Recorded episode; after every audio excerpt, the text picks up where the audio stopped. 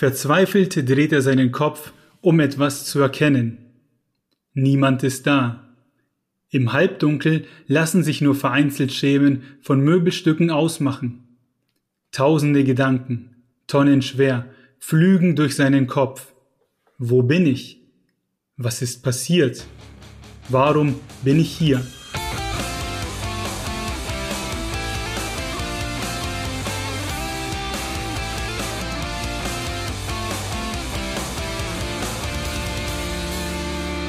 Um diese Fragen und ganz viele andere zu beantworten, gibt es diese Folge, die neue Folge von Lesen und Lesen lassen mit mir, dem Martin.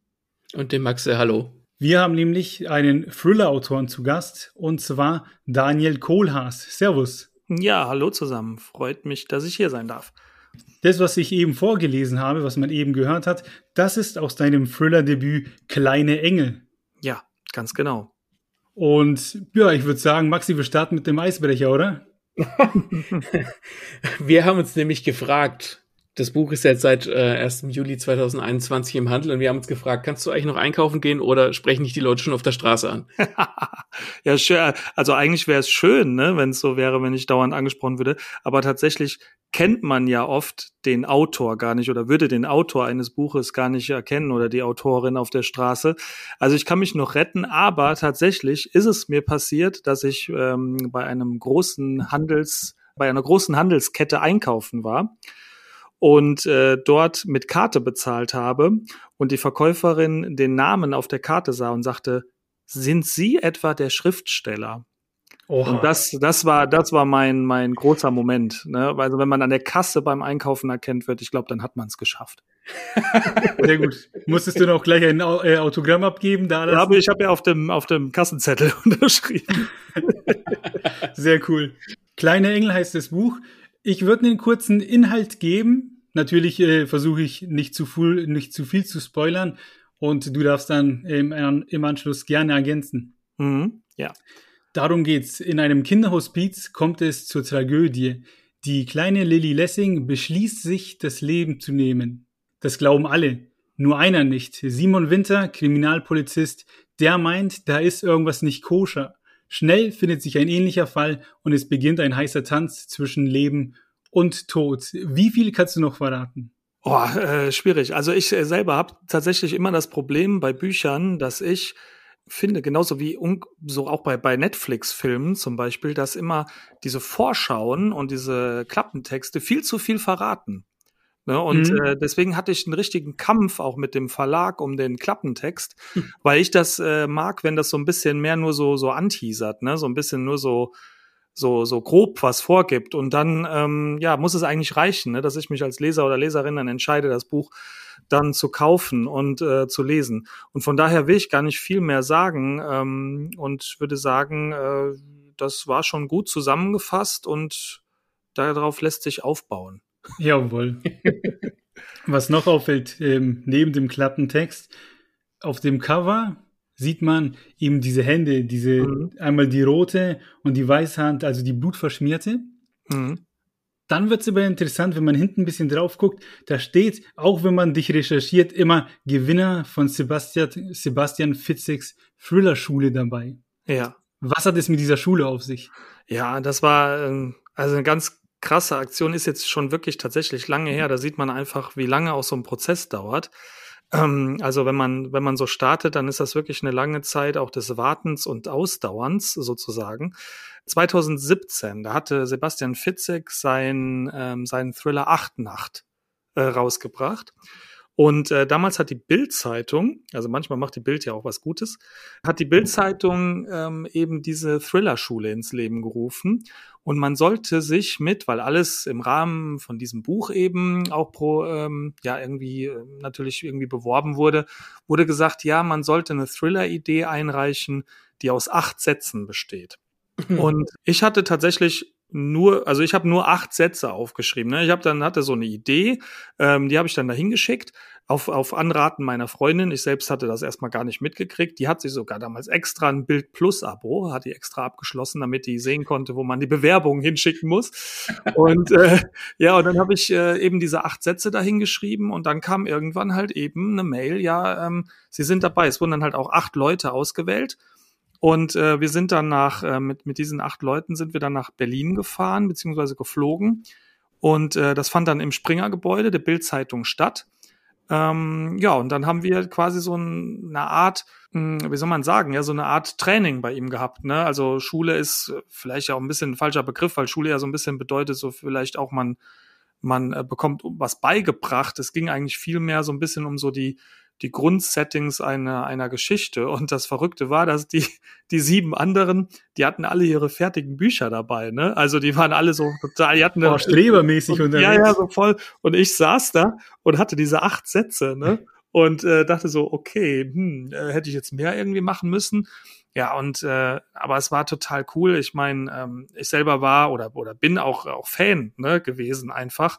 Es war einfach total cool, da ihm zu lauschen und äh, seinen Erfahrungen da ähm, dabei sein zu dürfen, ne, davon irgendwie zu zehren, weil das, weil es einfach cool war, was er erzählt hat, wie viel Glück er selber gehabt hat, überhaupt nur, ne, und, und um irgendwie Autor zu werden.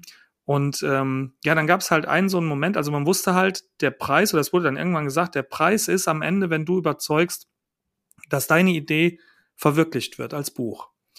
Und äh, ja, dann äh, gab es, er musste dann zwischendrin einmal weg, weil ähm, irgendeines seiner Bücher war verfilmt worden, also wurde für RTL verfilmt und er musste zu einem Fotoshooting.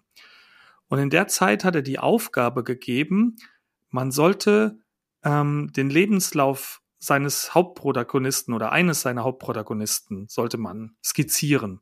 Ja, und dann haben wir alle da sozusagen wie die Schüler da gesessen und haben die Hausaufgaben gemacht. Hm. Und alle neben mir, die fingen halt so an wie so, so ein, ja, so ein, so ein Lebenslauf, so einen klassischen, ne, irgendwie so einen tabellarischen oder, oder, ne, so irgendwie auf, anzulegen. Und ich äh, habe gedacht, nee, das, das kann ich irgendwie nicht. Und habe ein Kapitel geschrieben aus der Ich-Perspektive, also wo der, wo der Protagonist quasi über sich selbst erzählt. Und dann saßen wir, es war an dem Tag unglaublich heiß, wir saßen später auf dem Dach oben des, des Springer-Gebäudes in Berlin und dann sollten wir vortragen, was wir gemacht haben.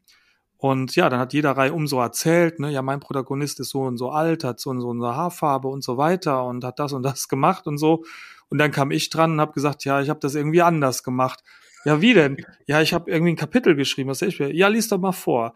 Ja, dann habe ich das vorgelesen und dann war das war so ein Moment, ja, da konntest du so ein bisschen so die Stecknadel fallen hören, ne, in dem Moment. Und da habe ich, da hat er so, ne, so da gesessen, hat mich angeguckt und gesagt, ja, das ist ziemlich gut, ne, so. Und äh, ich glaube, da war, da hatte ich eine große, ja, da hatte ich einen großen Schritt getan, sozusagen. Und dann wurde das weitergereicht am Ende. Er hat dann ähm, quasi die Idee weitergereicht an, an die Agentur, an seine Agentur, die ihn betreut, Literaturagentur, und an seinen Verlag eben, Drömer Knauer. Und dann kam, dann ging das erstmal so, ja, bitte schreiben Sie mal 50 Seiten, schreiben Sie mal 100 Seiten, schreiben Sie mal 150 Seiten. Und das habe ich dann alles immer irgendwie gemacht. Ja, und dann, als ich eigentlich schon gedacht habe, da wird nichts mehr draus, in der Zwischenzeit habe ich tatsächlich noch ein anderes Buch geschrieben. äh, ja, wirklich, kam auf einmal ein Anruf aus München. Äh, ja, hier ist die Literaturagentur AVA. Ähm, wir wollten Ihnen Bescheid geben, äh, Sie haben gewonnen. Geil. Und ich so, äh, ja, äh, was heißt das jetzt? Ja, äh, wir laden Sie ein, wir schicken Ihnen alles zu, kommen Sie nach München. Vertragsunterzeichnung bei uns, also bei der Literaturagentur und Vertragsunterzeichnung bei Drömer Knauer für das Buch. Ja, und dann ging es ab nach München und äh, das hat alles seinen Weg genommen. Sehr, Sehr cool. interessant. Ja. ja, aber das ist wahrscheinlich auch schon ein mutiger Schritt gewesen, einfach äh, eine andere Antwort vorzulegen als alle anderen. Da hat man nämlich sofort den gesehen, der sich abhebt ne, der was anderes probiert hat. Mhm. Wie es aussieht, hat sich's gelohnt. Genau, genau. Also da hat sich der Mut in dem Sinne dann belohnt. Ne? Ja. Wobei ähm, man auch sagen muss, äh, dass ja, es gibt, der hat es, er hat selber gesagt, er hat selber noch gesagt zu Beginn, es gibt halt überhaupt keine Art, ähm, wie soll man sagen, Rezept ne, für einen Bestseller oder Rezept für ein gutes Buch. Das sieht man ja auch jetzt selbst. Ich meine, so viele Rezensionen oder so viel Meinungen zu was Geschriebenen von mir hatte ich ja bisher noch nie, wie jetzt, ne, so irgendwie. Und äh, das ist halt äh, total interessant, was Leute wiederum dann sagen, das finde ich total gut oder auch über meinen Stil schreiben, was ich selber oder was mir selber gar nicht bewusst war, ne, irgendwie so. Und das ist halt auch total interessant und macht total Spaß. Man erfährt vielleicht auch Sachen über sich selbst oder über sich selbst als Autor, die man vorher nicht wusste. Äh, genau, genau, ja. Also in dem Fall war der Herr Fitzek Lehrer oder euer oder dein Ja, Lehrer. Ja, ja. Aber du bist ja auch selbst Lehrer. Mhm, genau. Was unterrichtest du denn? Ja, Deutsch natürlich. muss muss ja, Surprise. ne, irgendwie. Und äh, Sozialwissenschaften noch als äh, zweites Fach. Und das passt äh, rein, ja. und das ist, äh, das ist ja auch schon, schon trotzdem auch Bestandteil hier von Kleine Engel so ein bisschen, ne? Also so ähm, Gesellschaft, wie Gesellschaft funktioniert, ähm, so Normen, Regeln, all diese Konstrukte, eben zu diesem, auch bei, bei Kleine Engel jetzt in Bezug auf vielleicht, wann darf ein Mensch entscheiden, wann er stirbt oder darf er das überhaupt oder ne, entscheidet die Gesellschaft, also die Mehrheit der Gesellschaft, was wir dürfen, was wir nicht dürfen und sowieso so Fragen interessieren mich natürlich dann auch aus, aus Fachgründen sozusagen. Ja, solche moralischen Abgründe kann man dann natürlich gut ausloten Ja. und kann da auch den, den, den Leser ein Stück weit abholen, klar, weil jeder macht sich Gedanken, wenn es um, um so ein Thema geht, wie Ja. würde ich handeln, wie, wie, wie ging es mir dabei? Genau. Ähm, Finde ich immer sehr spannend und das fand ich auch als Thema für das Buch sehr spannend. Ja, war auch, glaube ich, mal ein bisschen was anderes. Also, ne, so, so, so, dass man selber, also klar, man kennt diese Chirac, ne, Sachen so, dass man Mhm. selber als Leser quasi so herausgefordert ist oder als Zuschauer, wie würde man entscheiden. Das mache ich ja hier gar nicht. Also ich zwinge den Leser ja nicht zu einer Entscheidung, aber ähm, ich will ihn halt auf jeden Fall in so eine moralische Diskussion mit sich selbst locken. Aber vielleicht zwingst du ja deine Schüler in Zukunft äh, zu was, denn mit Kleine Engel hast du ja Potenzial äh, für eine neue Schullektüre.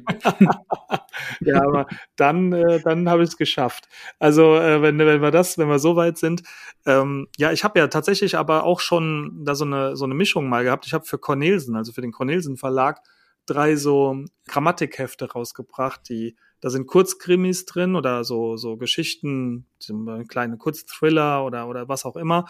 Und äh, danach musst du dann mit Hilfe der Geschichte dich einem grammatischen Phänomen nähern. Also ich habe auch schon das eine mit dem anderen verbunden tatsächlich. Sehr cool. Dann noch kurz zu deinem Werdegang, denn angefangen hast du ja als Industriekaufmann Ja. und hast nebenbei Konzerte organisiert. Und jetzt hast du ein Buch draußen, wenn man dir das damals als Jugendlicher gesagt hätte, dass du ein paar Jahre später dein eigenes Buch rausbringst, hättest du das geglaubt? Nee, nein, hätte ich niemals geglaubt. Also ich habe ähm, tatsächlich schon früh geschrieben, also äh, schon schon als Teenager, ne, irgendwie so angefangen zu schreiben, am Anfang noch so so Gedichtsachen und sowas. Irgendwann dann so die ersten Geschichten so ein bisschen. Ähm, äh, ich habe dann, ich selber war gar nicht von Beginn an so ein Spannungsleser, also dass ich jetzt selber Thriller irgendwie gelesen hätte. Mir hat dann damals ein, ein äh, Schulfreund hat mir ein Dean Koons Buch geschenkt, glaube ich, zum Geburtstag oder so. Und äh, das war mein erster Thriller, wenn man so will, ne, irgendwie. Und da habe ich gedacht, boah, wie cool, ne, was für ein, was für ein cooler Stil. Und dann kam halt natürlich Stephen King irgendwie natürlich dazu. Und dann hat man natürlich auch ähm, ja so Filme irgendwann geguckt und so weiter. Und dann kam so die eigene Idee, ähm, dass ich sowas auch schreiben will. Und ich hätte aber nie gedacht, dass ich da mal, also dass ich das professionalisiere. Wenn du mich damals gefragt hättest, hätte ich gesagt, ich werde auf jeden Fall irgendwie eine Booking-Agentur haben oder Konzerte organisieren oder sowas, weil ich das unglaublich gern gemacht habe. Ich habe ne, ähm, so viele Bands kennengelernt früher und, und was weiß ich und Konzerte veranstaltet. Ähm, die drei Fragezeichen, als die noch keiner veranstalten wollte und, und was weiß ich und sowas. Ganz verrückte Dinge gemacht. Ja, da hätte ich nie gedacht, dass das das am Ende wird. Ne, irgendwie. Also, ja. Ist aber auch wieder cool. Also, ich kann immer sagen, ich kann immer sagen, wenn Leute mich fragen, also ich habe einen richtigen Beruf gelernt, ne, also Industriekaufmann, dann bin ich jetzt Lehrer, weil das ist ja immer so, ne, die haben ja, die haben ja auch Zeit, ein Buch zu schreiben, ne. Also was willst du einen anderen Job haben, ne? Irgendwie. Und äh, ja, von daher klappt das ganz gut derzeit und kriege ich das auch gut unter einen Hut, weil ich immer wusste oder ich habe sehr früh festgestellt, dass ich ähm, Freiheit haben will in meinem Job, also so eine gewisse Narrenfreiheit, aber dass Mhm. es für mich als Typ auch ganz gut ist, wenn ich so einen Rahmen habe. Also so nach dem Motto, du musst auf jeden Fall um 8 Uhr da sein, ne? Und äh, dann geht das so bis vier oder so. Also das musste ich schon irgendwie haben, weil ne, so das reine Selbstständigsein habe ich auch früher schnell gemerkt, boah, das verleitet auch schnell dazu, dass man faul ist. Und ich bin auch gerne faul. Also ich kann, ich persönlich kann dir da sehr gut nachfühlen. Jetzt ja. stellt sich mir die Frage, schlägt sich das bei dir auch aufs Schreiben nieder? Bist du dann jemand, der ähm, einfach loslegt und losschreibt oder bist du derjenige, der erstmal als Architekt das Grundgerüst ja. baut? Oder gehst du quasi in den Garten und bearbeitest ein Beet nach dem anderen, weil das sind alles abgeschlossene Gebiete, wo du dann freischalten und walten kannst? Mhm. Also ich bin an sich eigentlich ein sehr organisierter Mensch, aber beim Schreiben war ich absolut ein Bauchmensch zu Beginn und mhm. habe ähm, einfach sich alles so entwickeln lassen. Klar, man hat ja so eine grobe Struktur im Kopf, ne? also was man was man so verarbeiten will.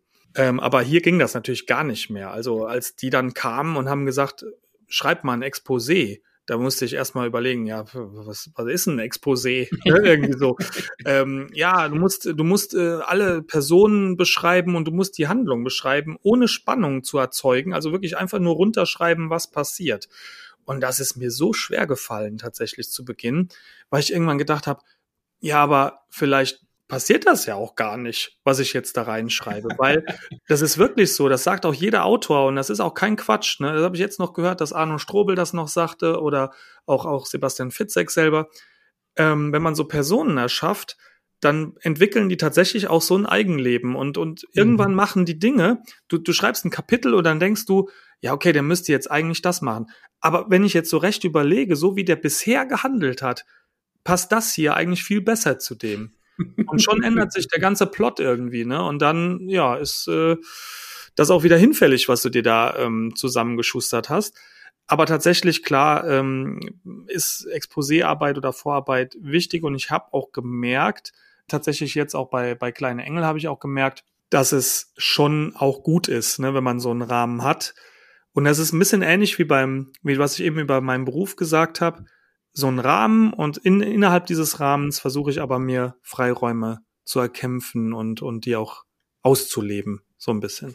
Das passt. Jetzt haben wir ein bisschen über dein Vorgehen gesprochen und unsere nächste, ich nenne es mal Kategorie hier wäre gewesen, dich eben auszuquetschen darüber, wie du an die Arbeit gegangen bist. Und wir konnten glücklicherweise von der Community auf Insta ein paar Fragen eben sammeln, die ein bisschen Einblick in dein Vorgehen geben. Ja. Was ganz spannend ist, denn laut Verlagsseite basiert der Fall in dem Buch auf einer wahren Begebenheit. Wie hast du da Fiktion und Realität verschmolzen? Mhm.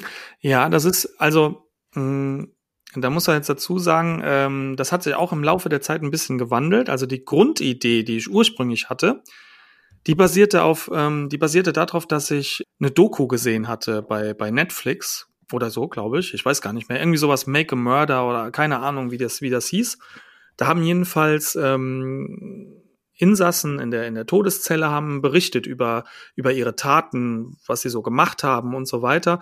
Und da war einer dabei, der hatte, lass mich lügen, ne, der hat irgendwie 40 Leute umgebracht oder sowas. Jesus. Und der ähm, erzählte aber halt eben dem Mann 40 Morde quasi, der war für 40 Morde verurteilt worden. Der sagte aber ganz klar einfach, ich habe aber nur 37 davon begangen. Und da habe ich so gedacht, so, ja, ey, es ist ja eigentlich, ne, für die, für die Strafe wäre es total egal gewesen, ob der 37 oder 40 umgebracht hat.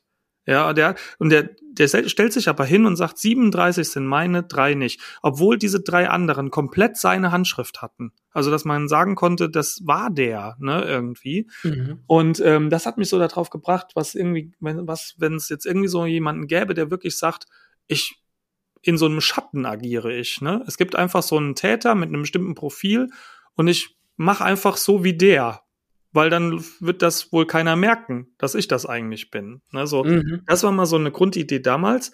Aber das hat sich dann irgendwie zerschlagen mit der Zeit, als wir, als dann irgendwie die, die Idee so weitergewachsen ist. Und hierbei war es dann so, dass ich am Anfang dann eben äh, so dachte, so, ja, was ist, wie es ja in diesem Fall ist, wenn, wenn jemand sich umgebracht hat und dann ähm, alle, alles darauf hindeutet, dass es ein Selbstmord war, aber das war es dann nicht. Und dann habe ich mir ein, ein Buch zugelegt. Das heißt äh, tatsächlich schlicht und ergreifend Todesermittlung. Das ist ein Buch, was man, äh, was man, glaube ich, lesen muss, wenn man Polizist werden möchte und, und dann studiert.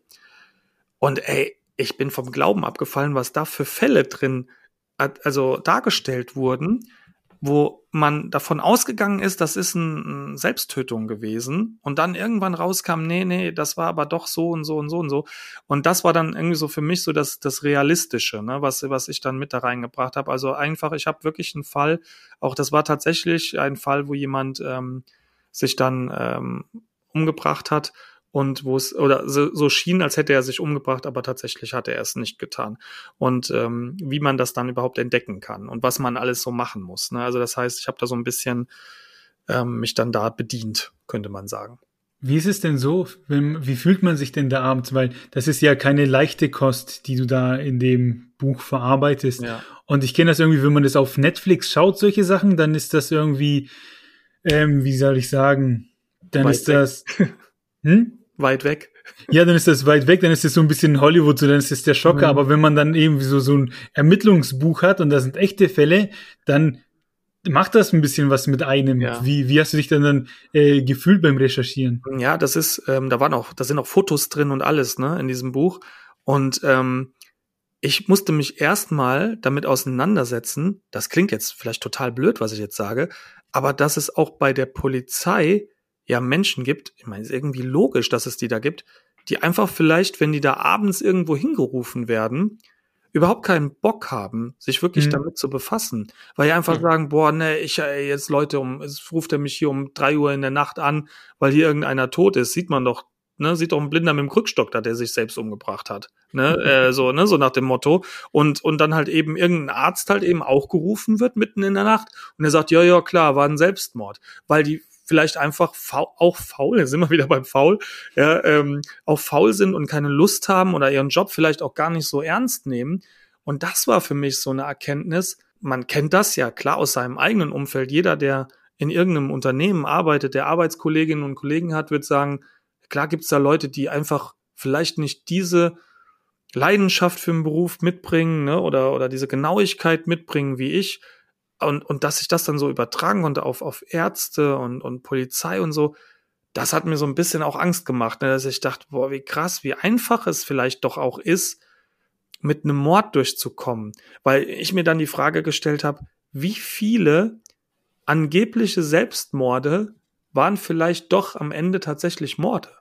Ja, der Mensch ist halt immer so eine Komponente oder so eine Variable, die kann man nicht einschätzen. Ne? Wie ja. du sagst, wenn der Arzt oder der Polizist nachts um drei keinen Bock hat, da jetzt zum Tatort zu kommen und dann halt irgendwie den, den Schein ausfüllt, ja, der ist seit äh, halb drei tot, und dann ist, die, ist die Sache abgehakt. Also das ist ja vor allem deswegen so tragisch, weil man denkt, Polizisten und Ärzte und solche Leute, die haben einen gewissen Stand, die, die nee, den, den vertraut man. Du vertraust einem genau. Polizisten grundsätzlich. Ähm, das ist sehr interessant, was du da gerade angesprochen hast. Ja. Haben denn dann viele von diesen Fällen tatsächlich auf, in Anführungszeichen, Fehlern basiert, menschlichen Fehlern? Ja, nahezu alle. Also von okay. dem, von dem, von dem wirklich, sag ich mal, total Verrückten, dass der, ähm, der, der Polizist oder die Polizisten vor Ort und der Arzt, der den, den Schein ausfüllt, alle sagen, es ist ein Selbstmord und dann kommt das Beerdigungsinstitut, ne, oder, oder wie heißt das, Bestattungsinstitut kommt hin und heben den in den Sarg rein und sagen, äh, warum hatten der hier eine Schusswunde? Was ist so? also, äh, ne, ähm, also das, äh, da gab es die verrücktesten Fälle, also die, wo du, wo du wirklich sagst, wie verrückt kann man sein, dass man das nicht sieht, aber auch die, bei denen wirklich am Ende auch vielleicht es dann jemanden zu verdanken ist, der sich dahinter klemmt und sagt, nee, ja. ähm, warte mal, da, da ist doch irgendwie was anders. Kinderhospize sind ja, stehen ja im Vordergrund in der mhm. Ermittlung bei Kleine Engel.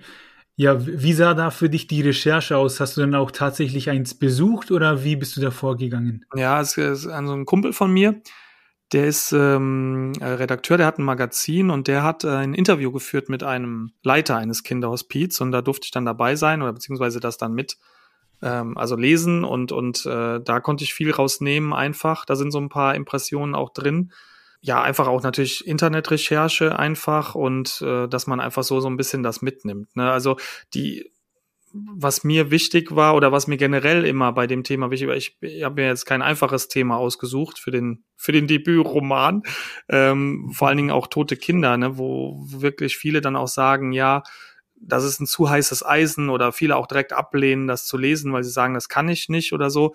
Was mhm. mir halt eben wichtig, diese Sachen auch möglichst feinfühlig anzugehen, weil mir geht's überhaupt nicht darum, ähm, diese Effekthascherei in den Vordergrund zu stellen oder dass es jetzt mir wichtig ist, dass es möglichst brutal irgendwie ist oder sowas, sondern das Moralische war mir ja viel wichtiger. Ne? Dahin wollte ich ja. Aber ich konnt, musste halt quasi Kinder nehmen, weil die nicht entscheiden dürfen. Ne? Also das ist, das musste ich halt irgendwie, ne? Ich wollte ja noch so eine Komponente mehr haben. Und, äh, und dann kommt noch dazu, ich bin selber Papa. Äh, meine Tochter ist sieben und ich, ich, ich glaube, das ist halt auch so ein Ding, was jeder irgendwie nachvollziehen kann. Sobald da dieses Geschöpf auf der Welt ist, lebst du in dieser Angst, da könnte irgendwas passieren. Ne? Irgendwie mhm. so. Und äh, das hat mich halt auch angetrieben, irgendwie so mich damit auseinanderzusetzen, was ist damit. Und ich habe eine, eine Bekannte, ist jetzt nicht direkt eine Freundin, aber eine Bekannte, die auch ein schwer behindertes Kind ähm, hat und, und ich bewundere das so unglaublich, ne, wie die Leute da miteinander umgehen und wie die das managen in ihrem Leben und ähm, und dann habe ich mir oft so Fragen gestellt, boah, wie, wie, na, wie geht das? Wie kannst du da immer deinen Mut behalten und wie ist das vor allen Dingen, wenn du dann selber krank bist? Kommt noch ein bisschen meine eigene Geschichte hinzu. Ich war selber sehr schwer krank äh, ähm, mit mit zehn Jahren, ähm, wo auch alle erstmal nicht wussten, was los ist und habe viele Operationen über mich ergehen lassen müssen und lange im Krankenhaus gelegen. Und na, ich habe meine Mutter erzählt immer aus der Zeit von einer Nacht nach der OP, in der sie an meinem Bett an der Intensivstation gesessen hat. Und da sagt sie immer, in der Nacht bin ich grau geworden, sagt sie immer. Ne? Mhm. Und äh, das ist halt so eindrücklich, weil ich auch diese Nacht die ich da erlebt habe, in der immer meine Mutter aufpassen musste, dass irgendwie mein Puls oder was nicht unter einen bestimmten Wert fällt, ne, an so einer Maschine angeschlossen. Die habe ich selber so im, in Fleisch und Blut noch in mir drin, diese Nacht, obwohl ich da, obwohl die jetzt ja auch schon 30 Jahre zurückliegt, ne, aber weil es einfach ja so viel mit einem macht und man sich mit, mit Sterblichkeit als Kind auseinanderzusetzen, ist auch total surreal irgendwie. Ne? Das glaube ich. Bist du dann auch abends tatsächlich mit einem, mit einem, wie soll ich sagen, mit einem mulmigen Gefühl ins Bett gegangen? Hat dich das auch körperlich auf gut Deutsch fertig gemacht, über sowas zu schreiben und sich damit auseinanderzusetzen? Ja, es gibt, es gab, es gibt, glaube ich, einen so einen, so einen Instagram-Eintrag, ähm, kann ich mich gerade noch dran erinnern. Da hatte ich so eine Szene geschrieben in dem Buch, ne, die wirklich mir echt an die Nieren gegangen ist. Und äh, man ist dann auch so ein Stück weit leer wenn man die geschrieben hat, ne? so eine mhm. Szene so. Also man, man, man sitzt da so und äh, es fließt dann ja so alles in diesen Rechner rein, ne? in diesen Monitor rein, halt als Worte, was du vorher so in deinem Kopf hast. Und ich schreibe sehr cineastisch, würde ich das sagen oder nennen. Also das heißt, ich habe, also es läuft bei mir wie ein Film ab im Kopf, was, was ich schreibe, ne, irgendwie. Und wenn man das dann so rüberbringt, ja, dann, dann ist man am Ende auch geschafft. Und da nimmt man diese Emotionen auch mit. Also dann kann man erstmal nicht direkt danach irgendwie, weiß ich nicht, den Witz des Tages erzählen oder so, sondern dann muss man erstmal irgendwie so ein bisschen mit sich das irgendwie auch erstmal ausmachen, ja. Ja, kann ich bestätigen. Ja. ich habe das Wort Moral eben rausgehört. Ja. Und mit dem Wort möchte ich nämlich ähm, wieder zurück ein bisschen zum Buch kommen und insbesondere zu den Figuren. Ja. Und bei Kleine Engel, da verfolgen wir als Leser ja den Simon Winter, der Kriminalpolizist. Und das ist ja ein Mann, der ein Päckchen, Päckchen mit sich rumträgt. Genauer gesagt trägt er einen Teil seiner Vergangenheit, sag ich mal, in seinem Handschuhfach mit sich. Mhm, ja. Wie viel Daniel Kohlhaas steckt in Simon Winter? Boah. Äh, ja, auf jeden Fall viel, glaube ich. Also ich, äh, man, man packt in jede Figur so ein bisschen was. Ne, man packt nicht alles in eine, sondern man verteilt das so ein bisschen wie so ein Kuchen auf, auf alle, die so im Buch vorkommen. Aber ähm, ja, natürlich sind äh, Verhaltensweisen, Charaktereigenschaften von so einer Person einem dann selbst nicht fremd. Ne? Und äh, ich glaube, so die Art, wie, wie Simon ist, also dass der so nicht unbedingt der selbstbewussteste Charakter direkt so ist, sondern auch ja schon mal so ein bisschen mit sich selbst im äh, mit sich selbst hadert, ne, irgendwie so. Mhm. Das ist auf jeden Fall was, was er stark auch von mir hat. du hast ja auch eben angesprochen, dass Kinder zum Beispiel für sich selbst nicht entscheiden können oder Entscheidungen ja. treffen können. Ja. Das äh, kommt ja auch im Buch rüber, dass er sich eben sehr dafür einsetzt, dass man eben den äh, diesen Fall von der Lilly bitte genauer untersuchen soll, weil ja auch Kinder einen gewissen Respekt verdient haben und dass man das ja nicht einfach so abtun sollte. Ja. Und das habe ich schon in dem, was du gerade gesagt hast, wiedergefunden. Ich habe auch schon so ein ausgebildetes Gerechtigkeitsbewusstsein in irgendeiner Form, würde ich auch sagen. Und das ist hier auch so. Also, dass einfach man möchte, dass nicht was zu schnell abgetan wird und dass man einfach auch hinterher irgendwas sein will und dass man, dass jeder oder dass auch Geschichten erzählt werden von den Menschen. Also in diesem Fall ist es ja so, dass da ja noch ein bisschen mehr hintersteckt. Ne? Also äh, wie wie ist man, wie geht man als Eltern damit um, wenn das Kind krank ist? Wie geht man als Kind damit um? Und das sind ja alles Sachen, ne, die dann auch natürlich aus meiner eigenen Erfahrung irgendwie heraus entstanden sind. Und dann eben ist, ist Winter eher so eine, so eine moralische Instanz ja auch. Als Polizist ist man ja auch irgendwie eine moralische Instanz.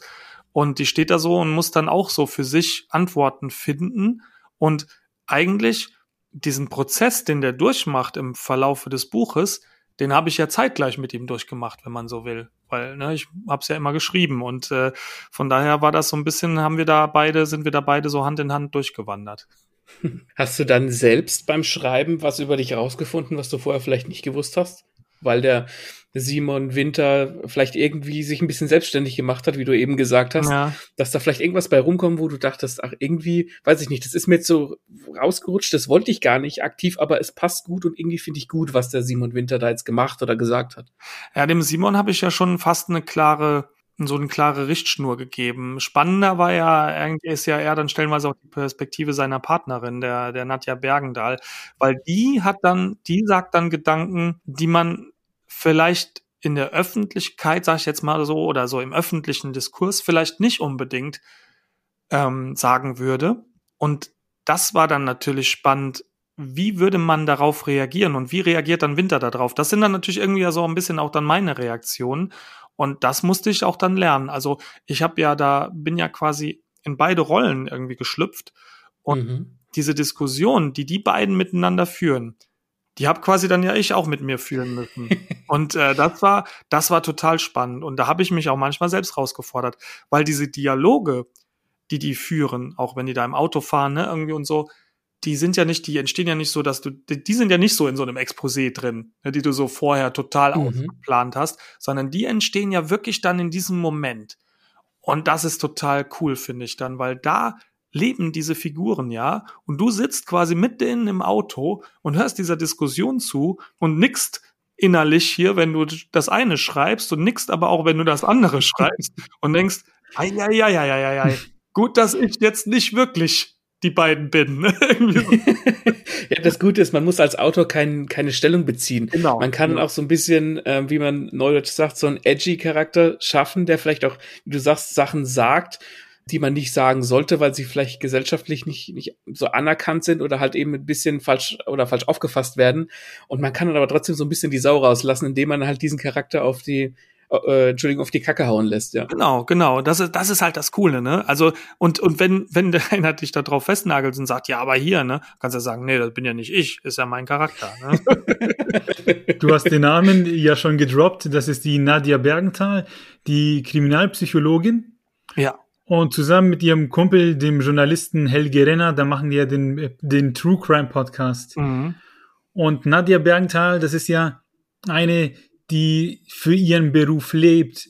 Es gibt ja auch eine Rückblende, wo dann schnell klar wird, dass sie bei Verbrechern und Mördern hinter die Fassade gucken möchte. Ja. Und es reicht ihr quasi nicht zu sagen, dass sie hinter die Fassade gucken möchte, sondern sie will bestätigt haben, dass jeder diese Fassade hat. Ja, ja, genau, ja.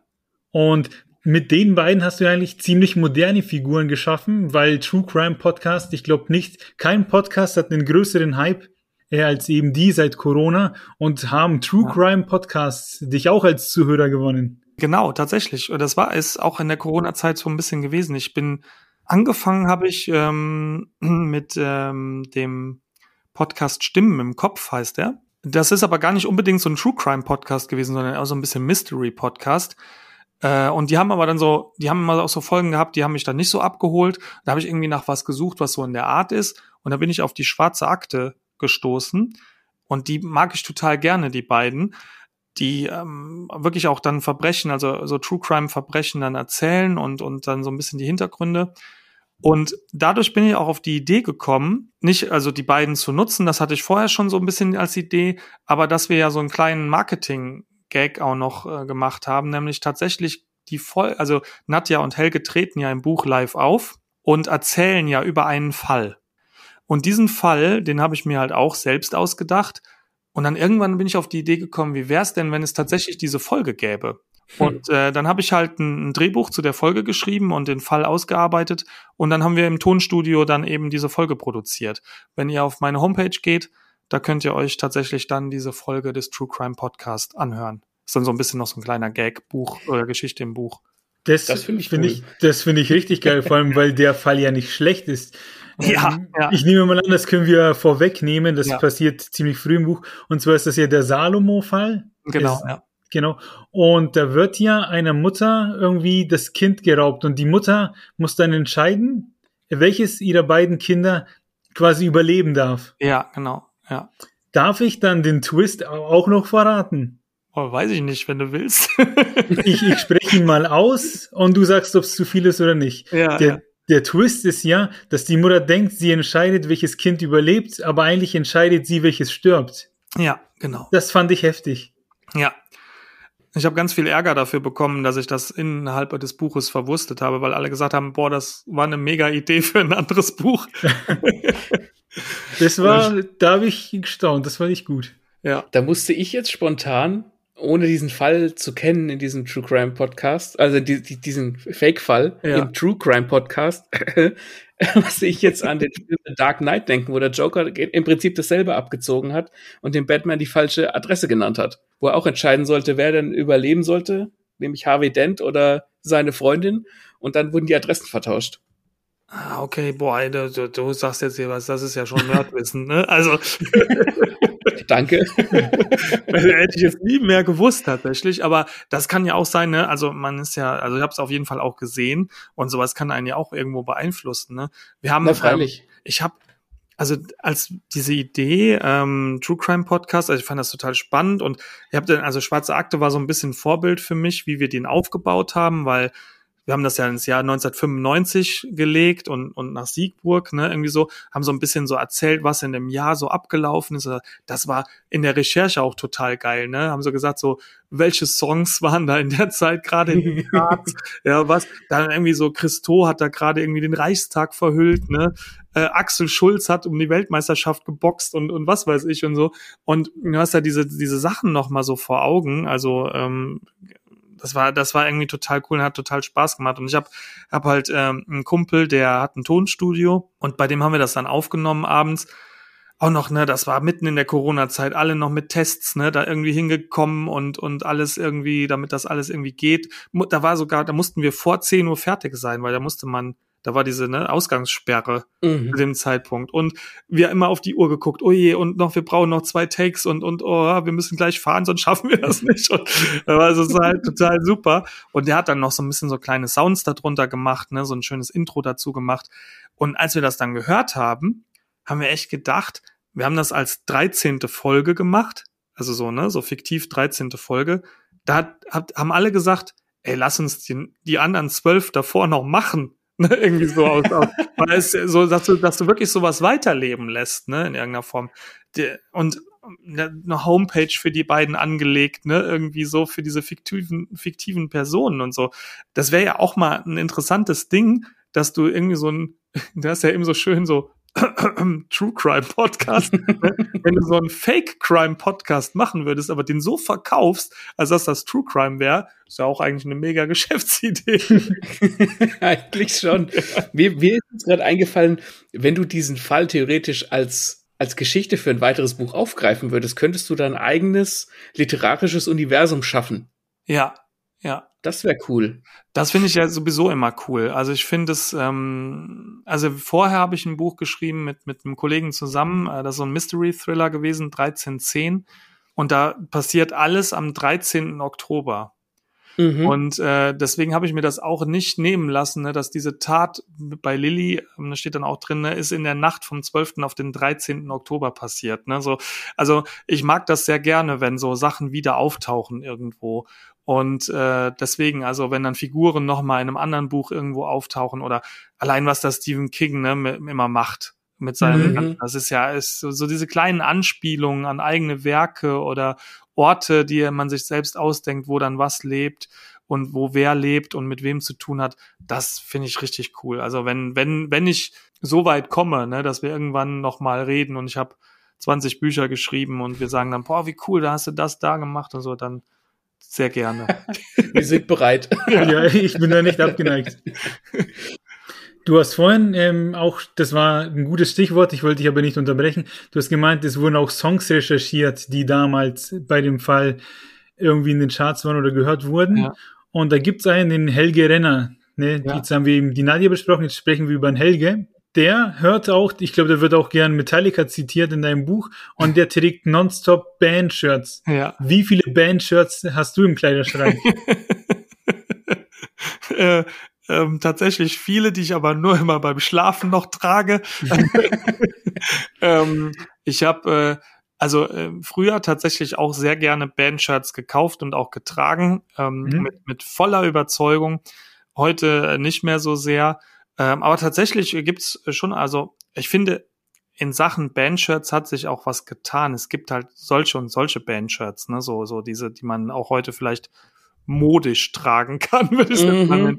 Und ähm, dann gibt's ja, und, und äh, es gibt aber so Leute um mich herum, also ich, ich habe einen Kumpel, der ist halt Metaller durch und durch und der hat halt immer Bandshirts an, Bandshirts, bei denen ich niemals lesen kann, wie diese Band heißt, ne, mit so Schriftzügen, wo, wo man irgendwie denkt, da ist ein Ei runtergefallen oder so. Aber äh, ja, es ich fand, fand die Figur gut. Also viele der Figuren sind ja durch irgendwas inspiriert, auch durch Leute, die man kennt oder haben irgendein Accessoire von einem, den man kennt. Also ich besitze auch Bandshirts, auch Metallica-Shirts vor allen Dingen. Und äh, ja, aber sie, sie fristen nur noch ein, ein Dasein in meinem Kleiderschrank der Schlaf-T-Shirts. Braucht man solche T-Shirts? Die Silke Schwanbeck ist die Pflegerin, die zu Beginn der Geschichte auf dem Weg zur Arbeit die Lilly findet, die sie ja. ja angeblich selbst umgebracht hat. Und beschwert sich kurz vorher noch über die Frühschicht. Also sie hat was sehr Menschliches. Mhm. Was glaubst du, was macht das für einen, mit einem Menschen, wenn der sowas Schreckliches nicht direkt erlebt, aber vorfindet? Ich meine, die, die Leiche eines Kindes, die möchte, glaube ich, keiner von uns dreien jemals nee, wirklich sehen. Nein. Was glaubst du, macht das mit einem, mit einem, mit so einem ganz normalen Menschen, der seinem Alltag nachgeht?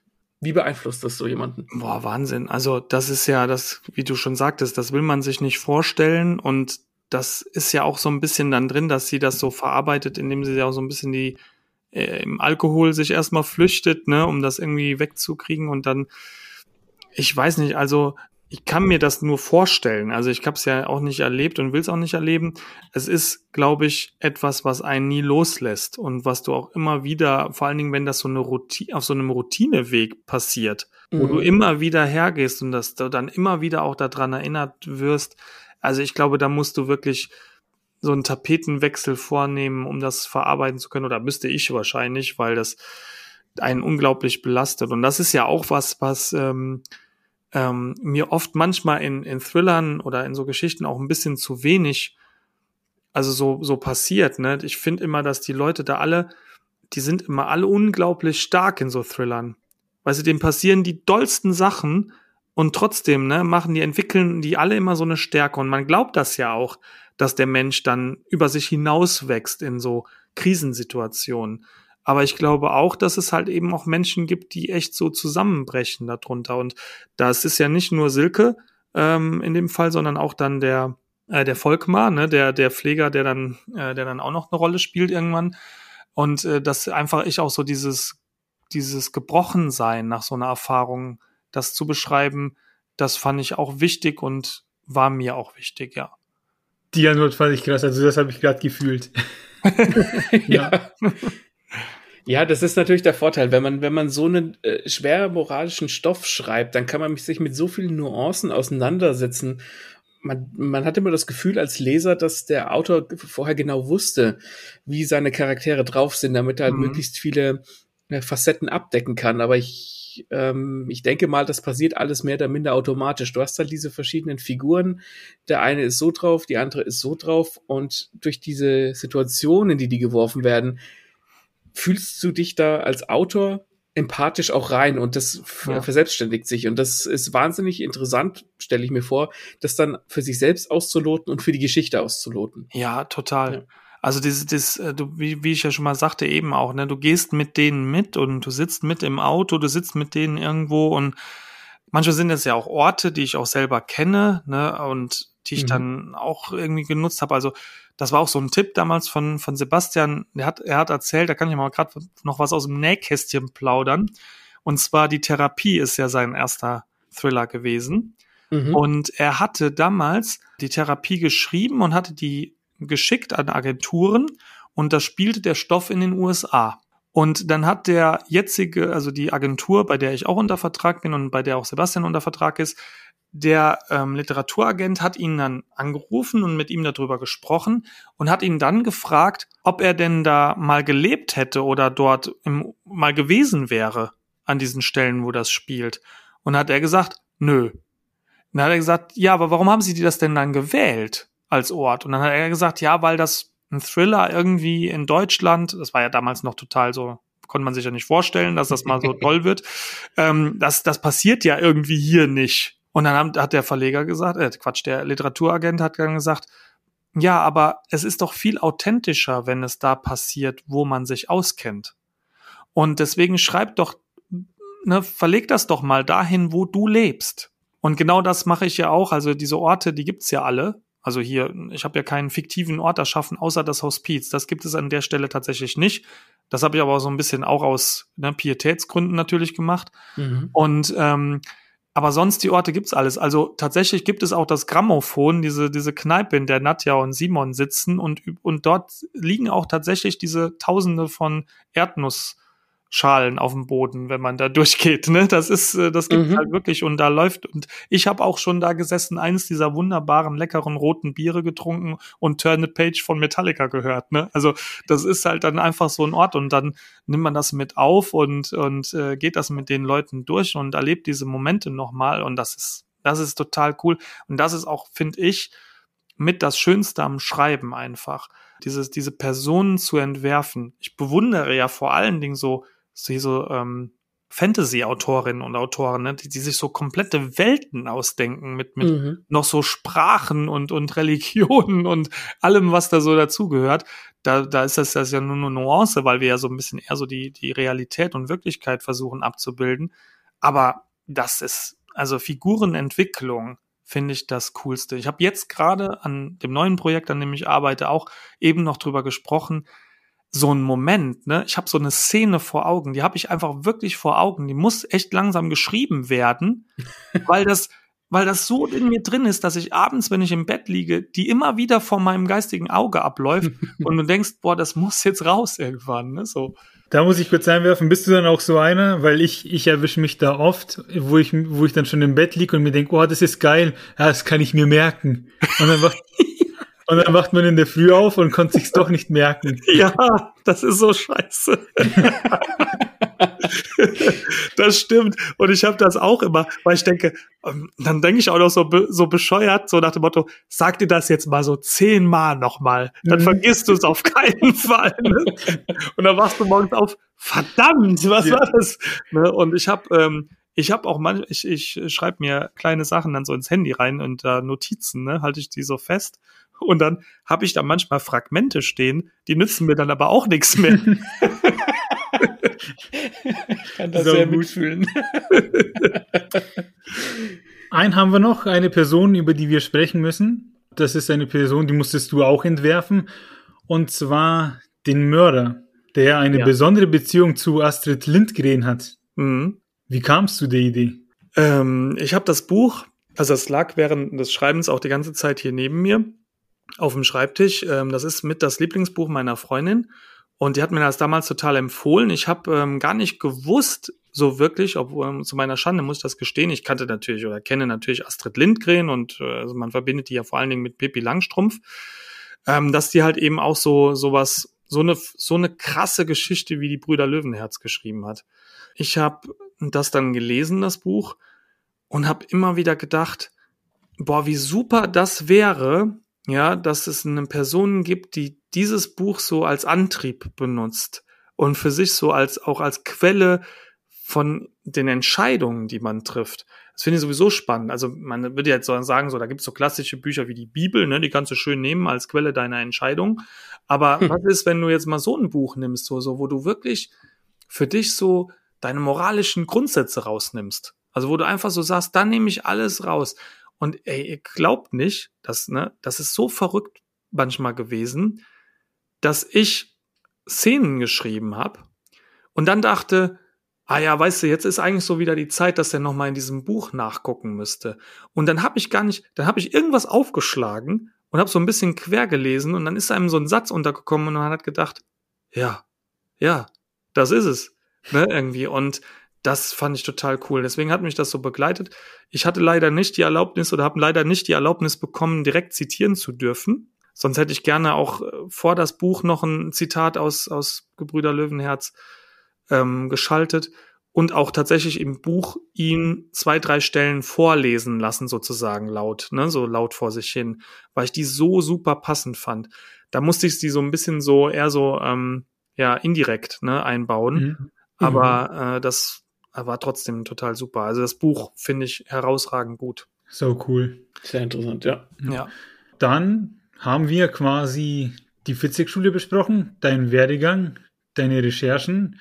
Wir haben den Inhalt deines Buches kurz zusammengefasst, Bezüge zu den Figuren geschaffen und müssen damit leider das sagen, dass wir schon Richtung Schluss gehen. Ach, Mensch, Mensch, und zum Schluss haben wir aber immer die richtigen, richtig geilen Rauschmeisterfragen.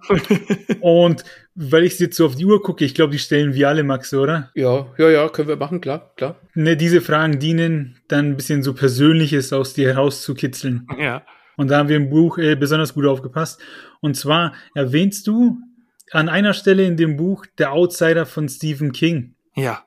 Ein Buch, das ich persönlich richtig geil finde. Ja. Steht dieses Buch auch in einem Bücherregal und wenn ja, was steht daneben? Äh, auch Stephen King. also es steht, äh, ich ordne meine Bücher ähm, nach Autor. Zum und Glück nicht nach Farbe, weil das ist scheinbar ein neuer Trend. ja, ja, ja, ja was gibt's noch nach, nach Lebenslage? Ne? Kann man auch noch so ähm, nee, ich habe ähm, oder nach Stimmung gibt's, können Sie man auch. Egal. Also ich habe es auf jeden Fall. Es, es ist ein bisschen verrückt. Ich muss jetzt was erzählen. Oh je, meine Freundin, wenn die den Podcast hört.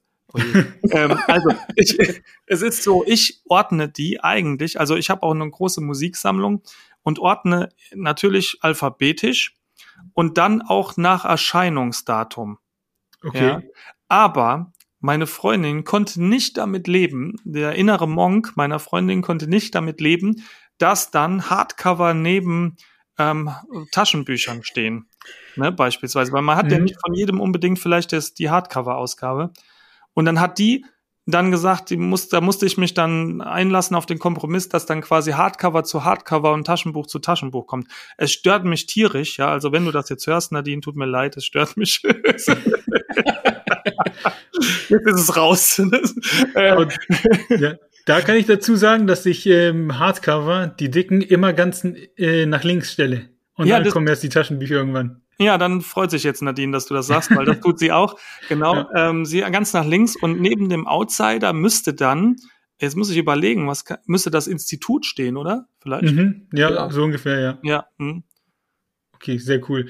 Schöne Antwort. Stephen King steht neben Stephen King. Ja. Maxi, machst du die nächste? Ja, das hast du jetzt gesagt, weil es ums Essen geht, ne? Ja. also du erwähnst in Kleine Engel auch so einige Gerichte im Verlauf der, ähm, der Handlung.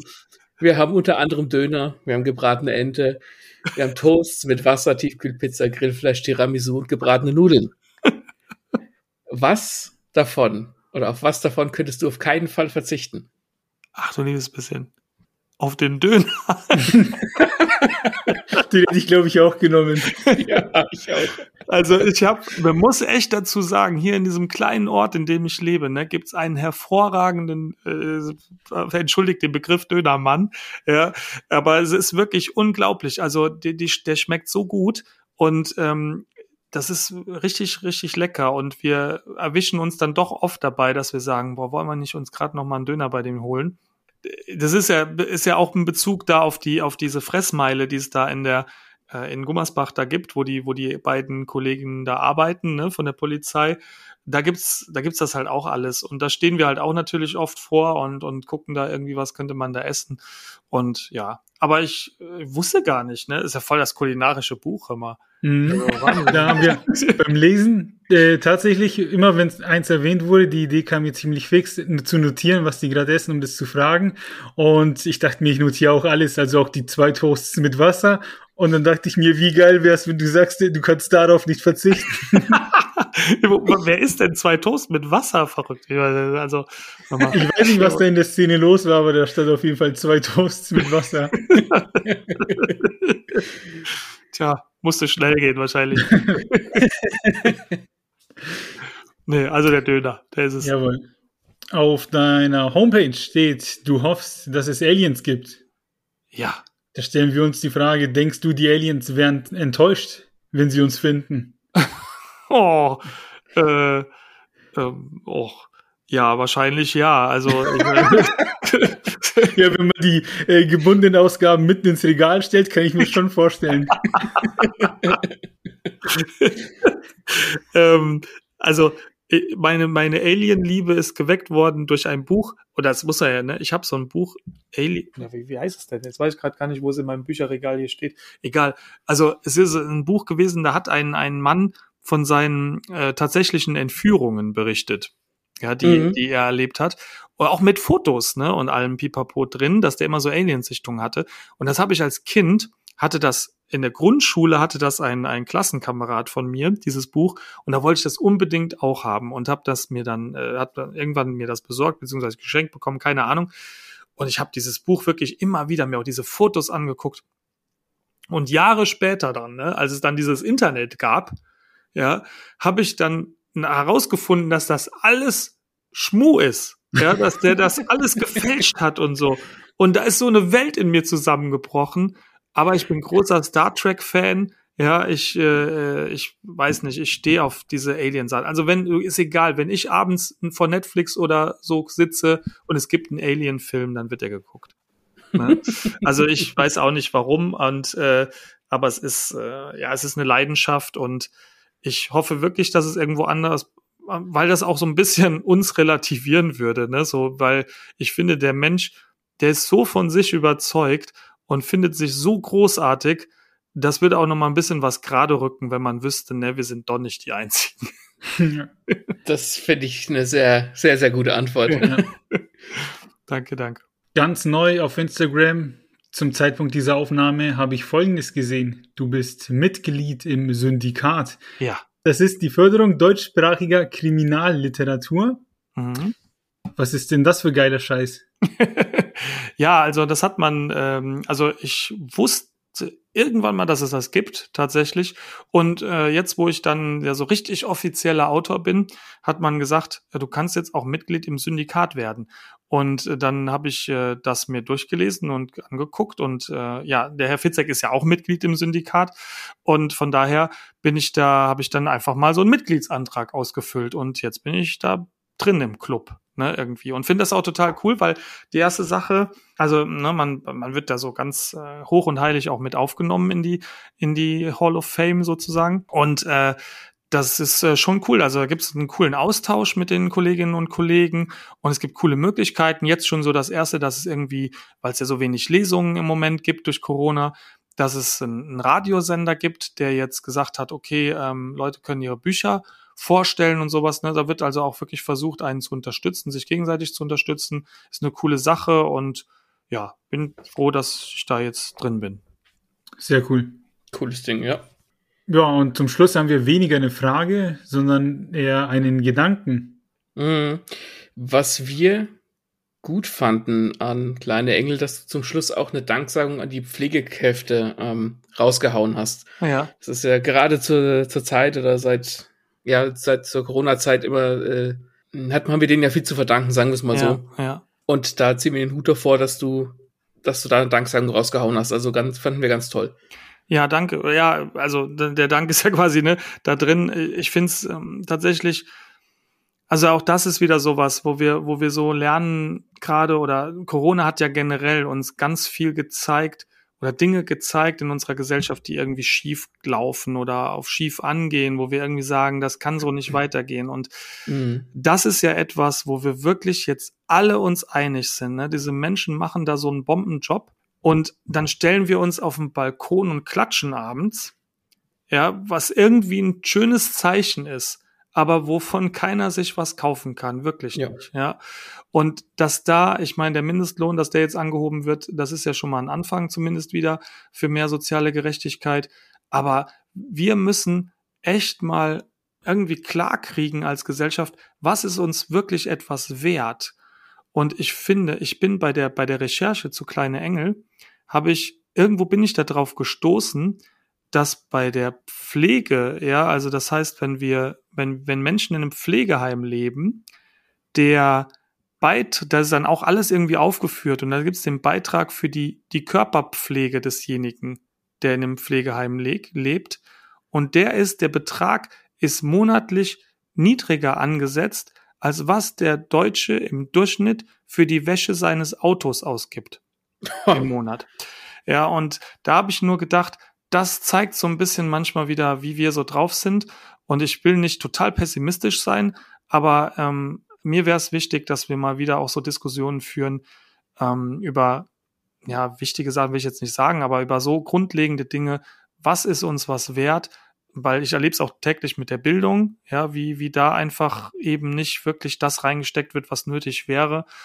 Ja, dann könnten wir, glaube ich, einen großen Schritt nach vorne tun. Und dann fänden uns vielleicht die Aliens auch nicht so blöd.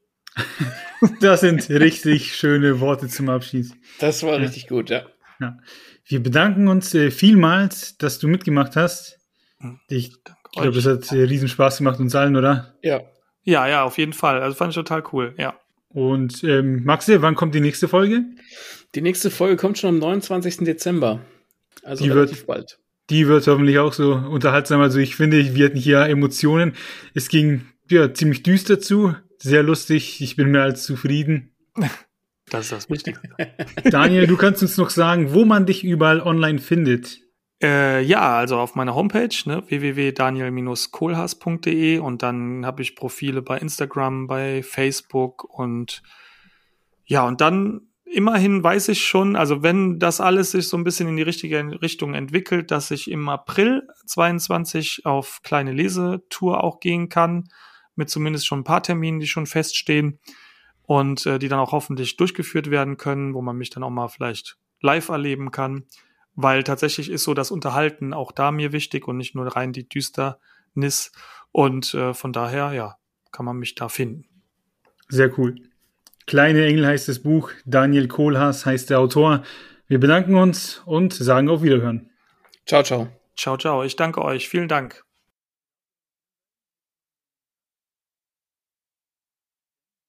die Anekdote oder meine Anekdote äh, stammt aus meiner Kindheit. Und zwar musste ich damit leben, dass meine Eltern immer wieder an denselben Ort in den Urlaub gefahren sind.